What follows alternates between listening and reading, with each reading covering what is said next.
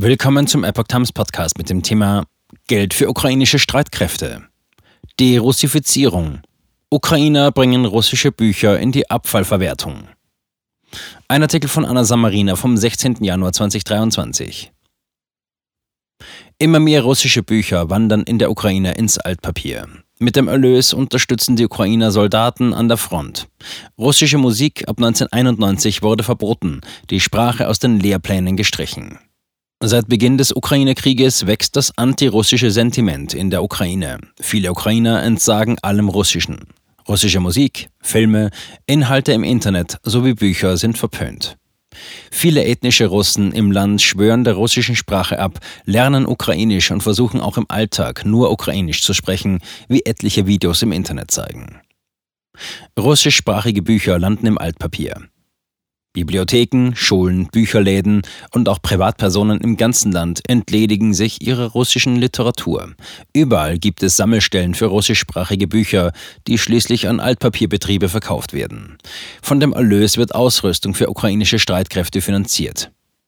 Auch das Kiewer Buchgeschäft Sjajwo Knitschi startete im Juli vergangenen Jahres eine Sammelaktion. Auf der Facebook-Seite des Ladens heißt es dazu, für viele Menschen ist es undenkbar, unmöglich und fremd geworden, russische Bücher zu lesen. Sie werden sie zwar nicht mehr lesen können, doch eine Person mit guten Manieren und einer hohen Moral wird es sich nicht erlauben, ein Buch wegzuwerfen. Innerhalb von eineinhalb Monaten beteiligten sich mehr als 1700 Menschen an der Aktion. Sie gaben rund 25 Tonnen russische Bücher ab. Dazu gehörten klassische Literatur russischer Autoren wie Pushkin, Tolstoi und Dostojewski, russische Märchen, russischsprachige Zeitschriften und vieles mehr. Das brachte 98.000 Chruvynja, etwa 2500 Euro ein. Jeder Teilnehmer der Sammelaktion erhielt 10% Rabatt auf jedes ukrainische Buch im Laden. Die ukrainische Zeitung Rubrika berichtete. Das Geschäft setzte die Sammelaktion fort. Bis zum 6. Januar kamen 57 Tonnen Bücher zusammen. Von dem Erlös wurde ein Geländewagen gekauft und in Richtung Front geschickt, schreibt die Stadtverwaltung von Kiew auf Telegram. Keine Bücherverbrennung, sondern Wiederverwertung. Ein weiterer Geländewagen kam aus der zentralukrainischen Stadt Kropivnitsky. Dort wanderten rund 15 Tonnen russische Bücher ins Altpapier. Sammelaktionen für russische Bücher gab es auch in der Westukraine. Die Jugendbibliothek von Lviv rief zum Sammeln auf. Die Direktorin der Bibliothek, Tetjana Pilipec, erklärte dazu, dass es sich bei der Aktion um keine Bücherverbrennung handle. Man fragt uns, ob wir russische Bücher verbrennen. Nein, wir recyceln sie für die fantastischen ukrainischen Streitkräfte, sagte sie. Sag Nein zur russischen Literatur. Ähnliche Worte gab es auch aus der Jugendbibliothek in Lutsk im Nordwesten der Ukraine. Die Bibliothek startete im September die Aktion Sag Nein zur russischen Literatur. Innerhalb von vier Monaten kamen rund zwei Tonnen russischsprachige Bücher zusammen, die 7010 Hrubna, rund 180 Euro einbrachten, schrieb die ukrainische Zeitung Sospilne Novini. In der Bücherei seien nur noch ukrainische Bücher ausgestellt, meinte die Direktorin Alla Jefremova. Ein Großteil der russischen Bücher wanderte ins Altpapier, der Rest ins Lager. Viele russischsprachige Bücher im ausrangierten Bestand stammten aus der Sowjetzeit und würden sowjetische Ideen fördern, erklärte die Direktorin. Dies ist die Idee eines großen Russlands, die Idee, dass Russisch wichtig ist.